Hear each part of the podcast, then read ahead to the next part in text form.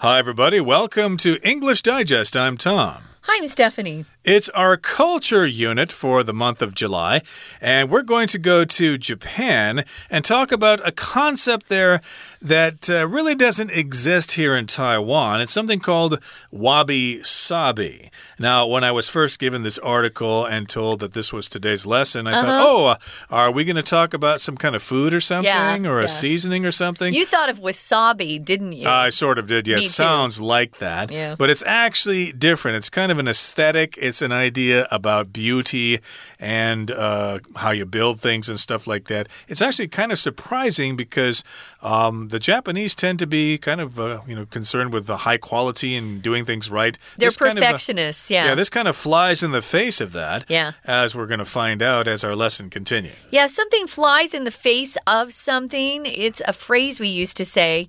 It's just in direct contrast to what you would think is the case.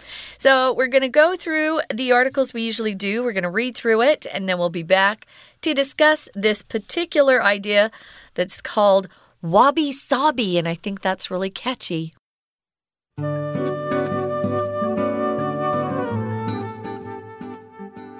For some people, art is about the pursuit of perfection. But what if perfect doesn't always mean best? That's the philosophy behind the Japanese term wabi sabi, which is difficult to translate neatly into English. At its heart, the idea of wabi sabi is about finding beauty concealed within life's imperfections. The most direct meanings of wabi and sabi do not necessarily help us understand this aesthetic idea. Its real usage is best understood by considering things like cherry blossoms.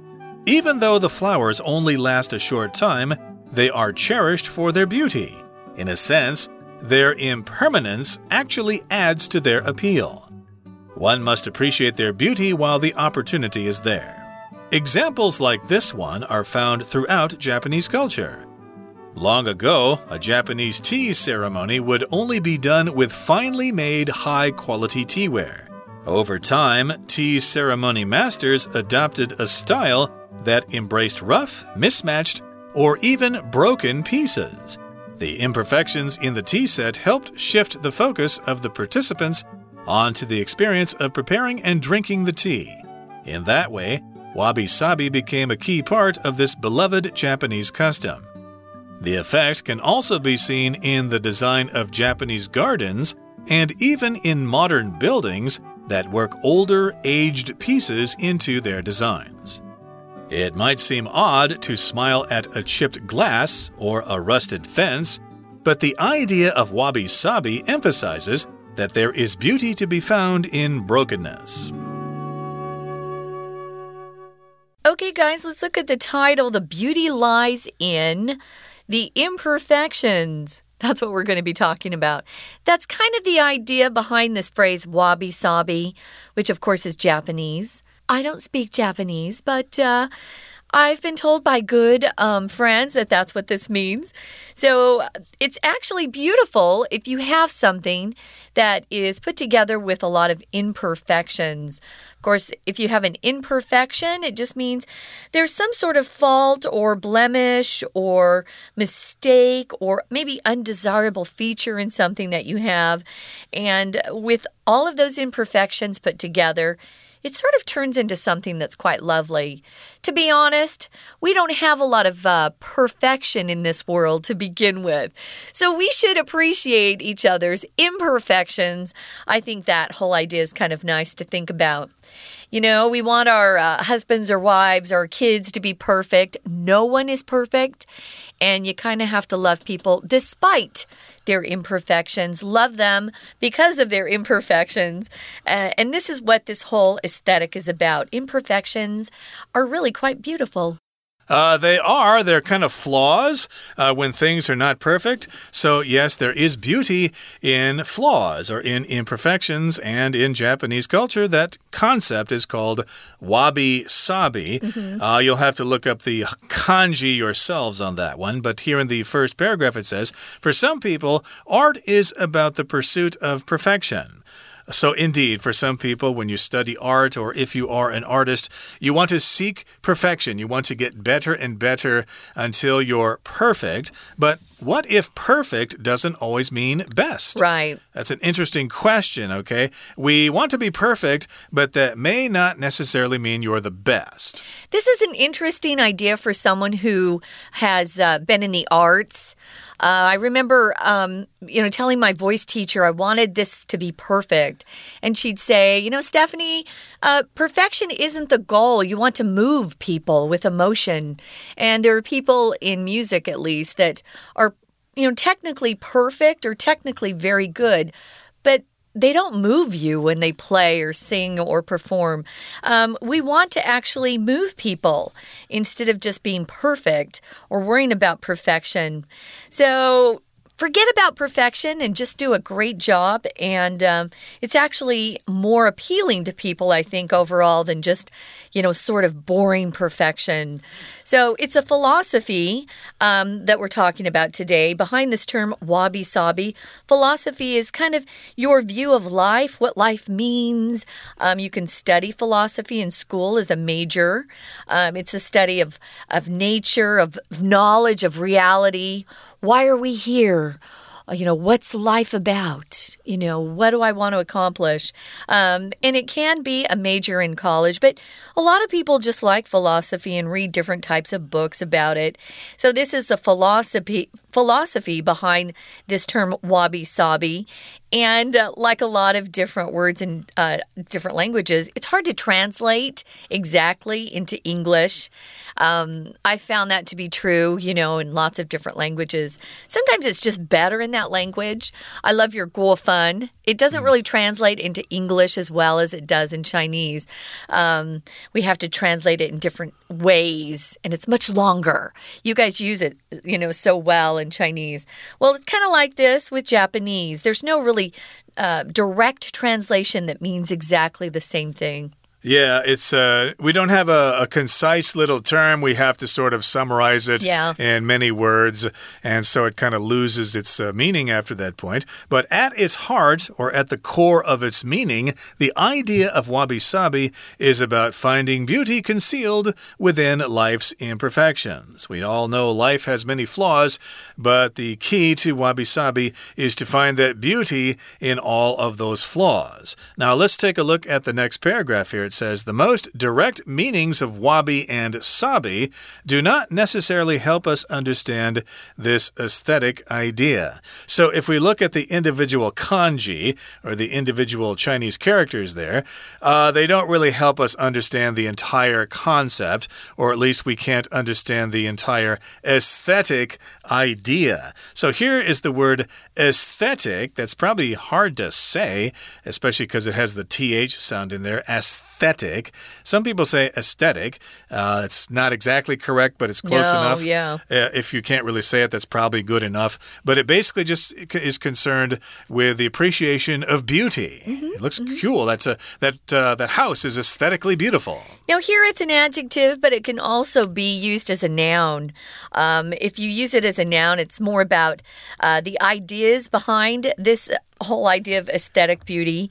Um, it is about giving pleasure through beauty, and it's a set of principles that kind of guide the work of an artist as they produce their, you know, their piece of art or their work of art. Um, you could say, "Oh, I like his aesthetic." Yeah, that's. Uh, a way to use that as well. But right here, it's an aesthetic idea, a way of communicating beauty. So its real usage is best understood by considering things like cherry blossoms. This is an interesting example here. Now, let's look at the word usage first before we take a look at that example of cherry blossoms. Usage just means um, how you use something or the fact that it's being used, um, how you're actually using something is its usage. Now, why does cherry blossoms um, come up as an example? Well, even though or although the flowers only last a short time, They are cherished for their beauty. If you cherish something, you take great care of it, you love it, you want to protect it. So you cherish them for their beauty. Yeah, cherry blossoms are so short lived. They have a very short uh, lifespan, as you know, and you kind of get maybe a week to see them at their best. Uh, maybe a week before that, they're not quite as beautiful as they are a few days later. And then they're gone suddenly if the weather turns really hot. So you have to be, um, you have to be quick and you have to kind of time things very well to see the best of the cherry blossoms.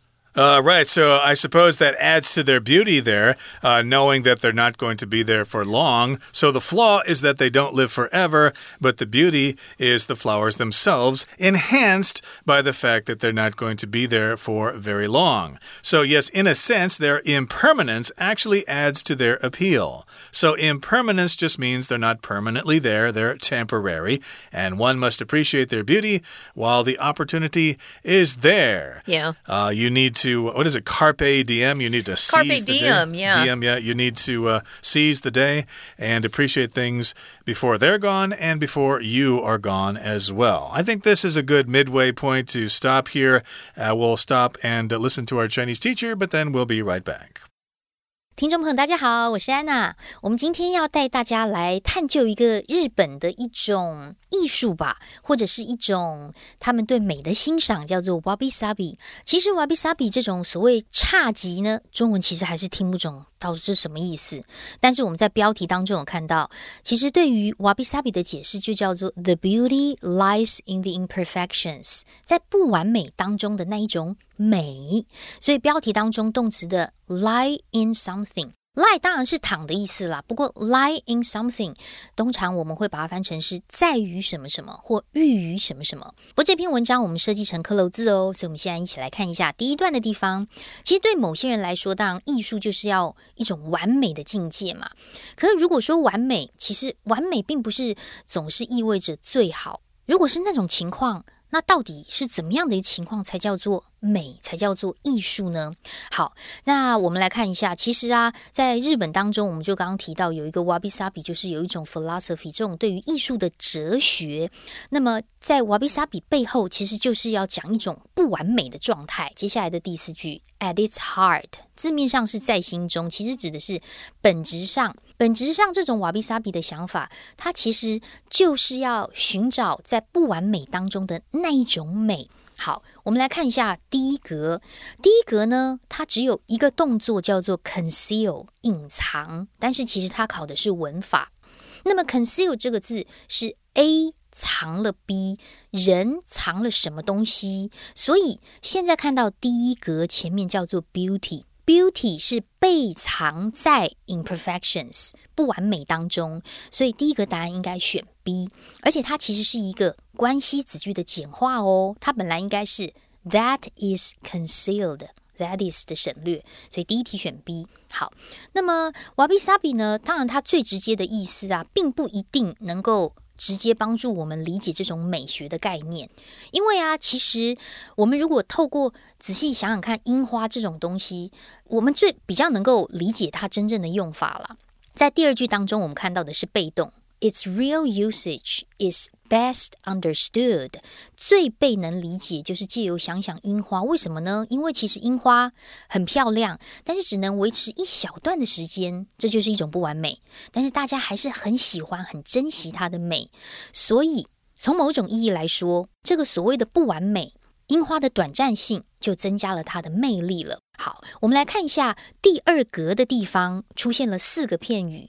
那么四个片语当中，A 的选项 add to，我们通常说 add 就是增添、添加，把 A 添在 B 上叫做 add A to B，add A into B。所以如果把添加物摘掉，add to B 就表示有增加 B 的意思。那么根据上下文的文意，选 A 是比较妥当的，就是因为不完美这种短暂性。impermanence 就增加了 adds to 樱花的美，while the opportunity is there。所以第二段第五句当中的这里的 while 连接词其实是 when 的意思。当我们有机会欣赏的时候，尽管短暂，就要欣赏。We're going to take a quick break. Stay tuned. We'll be right back.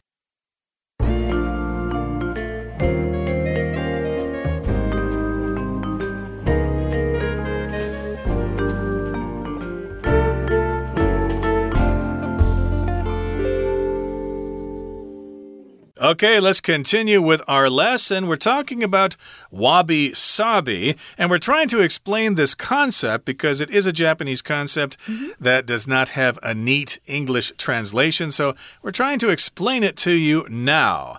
Uh, it's kind of all about finding beauty concealed within life's imperfections. Life is not perfect, but we can still find beauty in life, which is imperfect.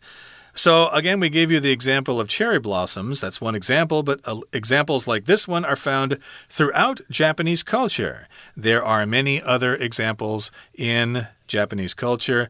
Long ago, for example, mm -hmm. a mm-hmm. Japanese tea ceremony would only be done with finely made, high quality teaware. Uh, that makes sense. Uh, you know, the Japanese tea ceremony is uh, very refined. It's uh, very serious. You don't want to joke around with it. You don't use Lipton tea bags in a no, Japanese tea ceremony. No, no you uh, use the finest tea, and you also want to use the finest high quality teaware. At least that's the way it was long ago. Well, I still think of it like that. I'll pass shops that are selling, you know, Japanese teaware here in Taiwan and think, wow, those sets must be really expensive. You know, they look so perfect and so beautiful. So I was surprised to find that actually it's turned into something where you can use this uh, concept of wabi sabi in these very, very uh, formal. Um, and they seem to be almost perfect tea ceremonies in Japan. Well, they started out using very high quality teaware. The teaware, of course, would include all the cups and saucers and the teapot. Uh, you know, and they have their special way of performing or uh, serving the tea. But over time, the tea ceremony masters, and that's the, the person that has trained long and hard to be a wonderful master, they adopted a style that embraced rough, mismatched or even broken pieces. So maybe it turned out to be kind of cool that they had the broken pieces. They might symbolize that they had a lot of experience, that these pieces had been through many, many different ceremonies and they had more value because they'd been used uh, over time. So if it's rough, it's not very smooth, it's not um, uh, maybe highly polished, it's probably, you know, kind of rough to the touch, it's not uh, easily um, smooth. If you, it's not smooth if you run your hand over something that's rough. Mismatched means they don't they don't go together. So you might have a tea a teacup and a saucer that come from another set that they had to substitute in because they broke one. Mm. Or you might even have a saucer with a, a, a chipped part, a part that had broken off. And those were considered cool. Uh, exactly. They're imperfections. And so these imperfections in the tea set mm. helped shift the focus of the participants onto the experience of preparing and drinking the tea. So, yes, we had to shift our focus. We had to change our attention to something else. And so we shifted the focus of the participants to something else. So, a participant, of course, is a person who is taking part in a tea ceremony. Uh, the uh, master there handling the making of the tea, and then the people there drinking the tea and enjoying the tea. Uh, the participants' focus there had to change. We didn't focus on them so much, we actually focused on the actual process itself, the experience of preparing the tea and drinking the tea. That was more important than the people and the implements. Right. So, again, if you shift to something, guys, it means you change or move something. Uh, here, if you shift focus, of course, you're not actually moving your body, but you are changing your focus. So, shift can also mean to change your focus. Ladies out there who like fashion, if you ever hear the term shift dress, it's kind of a straight dress that doesn't have a lot of different seams. It's very easy to sew, but it's comfortable. And we tend to wear a lot of shift dresses in the summer because they're a little cooler. They don't hug your body so tightly. But here, of course, it's a verb to shift or to move or change the focus of those who are participating. And you know, it probably is a better idea to focus your attention on the people, you know, that are in the ceremony rather than on you know, these objects that are being used for the ceremony. So they want you to really experience, you know, the preparing and the drinking of the tea rather than how beautiful the tea set is or how expensive it is, things like that. Indeed. So, yeah, they're actually enjoying the process of drinking the tea and they're not focusing so much on the teapot or the cups or all that fun stuff. Although at first, Tom, when I saw my my first tea ceremony, I thought the purpose was to get me to buy a beautiful expensive tea set after mm. I was done with the tea ceremony, but I think I was wrong. Could be, but of course they do want to make some money there. Sure. But in any case, uh, this is all about the imperfections of the tea set, kind of mm -hmm. focusing on the process and not the implements themselves, the teapot, the cups, etc. Yeah. And again, it says here, in that way, wabi sabi became a key part of this beloved Japanese custom. So, because of wabi sabi, uh, the tea ceremony was enhanced, and so it became a key part of this beloved Japanese custom, or at least I should say, wabi sabi was considered when people had a tea ceremony. We need to think about wabi sabi, okay? We need to think about this concept when we have a tea ceremony. So, again, uh, this used to be a very revered custom. They only used the best teapots and cups and stuff like that. And then they introduced the concept of wabi sabi, and then that became a very important part in this Japanese custom, which is beloved. And something's beloved when lots of people love that thing. Or you, you have, uh, you know, your pet dog or something, my beloved pet dog.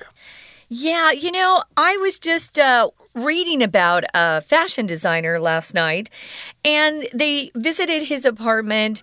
And I remember thinking, oh, not all of his furnishings match. It's kind of like that idea to me. Um, if you have a design or you have even a tea set where things don't always match and you're using um, things that just kind of fit in there. It's kind of this wabi sabi idea. Here we've got the design of Japanese gardens and even in modern buildings that work older, aged pieces into their designs.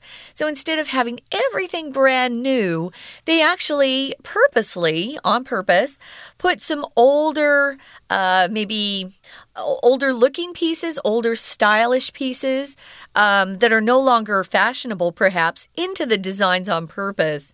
And that's what he'd done to his apartment. I would call this uh, this idea or this aesthetic eclectic. E C L E C T I C, eclectic, meaning not everything matches, but you have your own style that you're producing, and it's got a mismatched um, feel to it, but altogether, it's quite lovely when you put it all together. And that's kind of the idea of this wabi sabi to me.